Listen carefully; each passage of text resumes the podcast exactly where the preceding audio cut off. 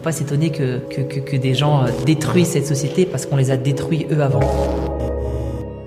Je crois pas que le, le, la pauvreté soit liée au malheur? Quand t'es petit, que t'es pauvre, tu le vois pas, tu le, tu le, tu le ressens pas. Et puis après, en grandissant, tu compares avec les autres. Quand j'ai découvert Harry, Harry Potter pour la première fois, il y a une scène où on voit qu'il dort sous l'escalier. Et tout le monde était choqué par cette scène. Et je comprenais pas ce qu'il y avait de choquant en fait. Parce que moi, vraiment, dans le foyer où on habitait, moi, ma chambre était sous l'escalier. Je suis le seul qui avait une chambre. Tous mes oncles et tantes, ils dormaient à 15. euh, Moi, j'étais le seul qui avait un espace à moi déjà. Donc c'était ouf. Pour moi, j'étais le blindé de, de la famille. Quand j'étais petit, euh, l'engagement de mes parents était très visible. Ils avaient créé des associations pour aider euh, plein plein de gens dans, dans, dans, dans, la ville. Je faisais des manifestations avec eux, j'allais à l'imprimerie avec eux pour imprimer les tracts, sensibiliser les gens et les Iraniens à ce qui se passait là-bas, etc. J'ai béni dans une ambiance politique, j'ai assisté à des réunions euh, parfois même super importantes, je me rendais pas compte. J'ai béni dans un climat politique depuis que je suis petit. Ouais. J'ai béni dans, cette ambiance de, de militantisme, déjà par rapport à l'Iran.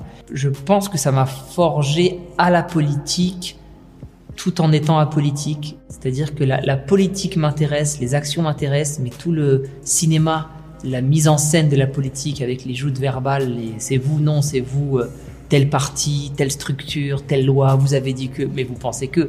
Tout ça, ça, je m'en bats, je m'en bats les reins. Ça m'a jamais intéressé. Autant je peux être optimiste dans la vie par rapport à l'être humain, par rapport à ce qu'on peut faire, nous, à petite échelle, autant par rapport à ce qui se passe en haut, je suis très, très pessimiste. Et puis ensuite, euh, par rapport à ce que mes parents faisaient dans, dans les quartiers, ma mère a la sensibilisation par rapport aux femmes et mon père plus avec les habitants et les jeunes. J'ai passé mon BAFA, je suis devenu animateur, je travaillais en centre social, en colonie de vacances. Juste après, j'ai bifurqué dans l'art. Moi, je suis devenu Boris, j'ai fait le Jamel Comedy Club, ça se passait bien pour moi, je, vivais de ma passion. Et quand, quand t'habites dans une petite ville comme Pierrefitte, dès qu'il y a un mec qui est médiatisé, bah, tout le monde le connaît. Et quand mon père a mis au point le projet Enfant décrocheur, il est venu me, solliciter pour que je bosse avec eux. Je lui ai dit, mais c'est pas mon truc en fait. Moi, je, je suis humoriste, je, oui, j'ai un bon contact avec les gamins et j'ai bossé là-dedans, mais c'est c'est pas pour moi aujourd'hui. J'ai ma vie, sur scène. Et il m'a incité, il m'a dit viens voir, viens voir comment ça se passe. Ils vont te faire confiance. Ils t'ont vu à la télé, c'est plus facile pour pour instaurer un climat, etc. de confiance. Et je suis venu pour rencontrer les petits, puis voilà, pour lui dire voilà, je, le fais, mais et je me suis pris au jeu et au lieu de rester bah, une journée, je suis resté quatre ans avec les gamins.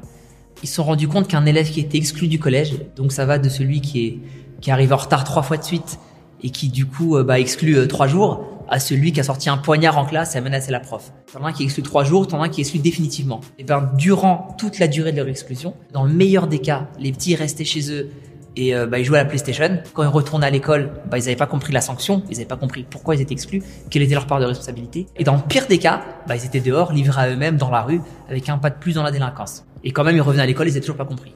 On s'est rendu compte que l'exclusion ne servait pas ou peu, parce que quand les gamins revenaient, il y avait, il y avait pas d'amélioration ni pour eux ni avec la, dans la relation avec le professeur. On, s'est dit, au lieu, de, au lieu de les laisser euh, chez eux, on va les accueillir dans une salle. Moi, j'arrivais ensuite et je les gardais jusqu'à la fin de la journée. On avait une sorte de bunker. Notre espace était une salle dans le collège. On passait des semaines ensemble, mais on parlait, on discutait, on, on avait rien. On n'avait pas de panier de basket, on n'avait pas de jeu, c'était pas l'éclate, mais, mais, mais on kiffait vraiment. Et quand ils retournaient en classe, par provocation, ils disaient à certains, certains profs, ouais, fil continu, c'était trop bien, je vais y retourner, etc.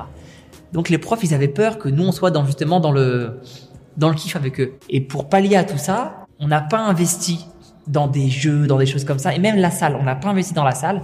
Ce qu'on a fait, c'est qu'on a demandé à un, professionnel de venir. Et tous les élèves, ils participent à la rénovation de la salle. On a poncé le sol, on a peint les murs, on a fabriqué des meubles, on a fabriqué une petite scène pour un atelier théâtre, on a fabriqué le coin où ils soutien scolaire. On a complètement rénové la salle. Et ça, ça a mis un an. Mais il n'y avait pas un tag dans cette salle. Quand on leur demandait pourquoi il n'y aura pas de tag dans cette salle, ils ont dit bah, parce que c'est nous qui l'avons faite. Il y en a mille qui m'ont marqué. Il y a des réussites comme d'immenses échecs qui m'ont marqué. Il y a eu des vrais drames. Il y en a, il y en a qui sont décédés. Il y en a qui sont en prison. Il y en a un qui est, qui est devenu clochard. Il y en a, il y en a qui font de l'humour aujourd'hui, qui font du stand-up. Il y en a qui sont devenus éducateurs ensuite. Il y en a un dont je suis très fier qui a ouvert trois boulangeries. C'était un petit qui était complètement perdu et personne n'a misé un copec sur lui. Chacun a suivi sa voie et c'est le plus dur dans, ces métiers-là, c'est de lâcher prise. On a fait de notre mieux. On a semé des graines. Peut-être que ça portera jamais ses fruits. Et peut-être que ça marchera un jour on est dans une société qui a réussi à nous faire croire, enfin c'est pas une société, c'est l'élite qui a réussi à nous faire croire que l'utopie, que l'amour, que la bienveillance, que la gentillesse, c'était démodé et qu'il fallait être cynique, fallait être pessimiste. Oh là là, c'est trop fleur bleue, c'est trop arc-en-ciel, c'est trop bisounours, c'est de la merde. Clairement, c'est de la merde. Sans bienveillance, on, on peut pas être heureux, tout simplement. Si tu donnes pas d'amour à ces petits, ils en donneront pas aux autres autour. Si t'apprends pas à, un gamin le respect, c'est pas la crainte. Le respect, c'est l'amour de l'autre, l'amour de soi. Il peut pas être bien dans sa peau, ça va pas devenir un bon citoyen. Donc, il faut pas s'étonner que, que des gens détruisent cette société parce qu'on les a détruits eux avant. Ce que je souhaite à chaque, jeune et même chaque être humain, au-delà des jeunes, ce que tu donnes, tu le reçois à un moment donné. Donc si tu es désagréable tout le temps avec tout le monde, tu deviens aigri, tu vieillis plus vite, tu as plus de maladies.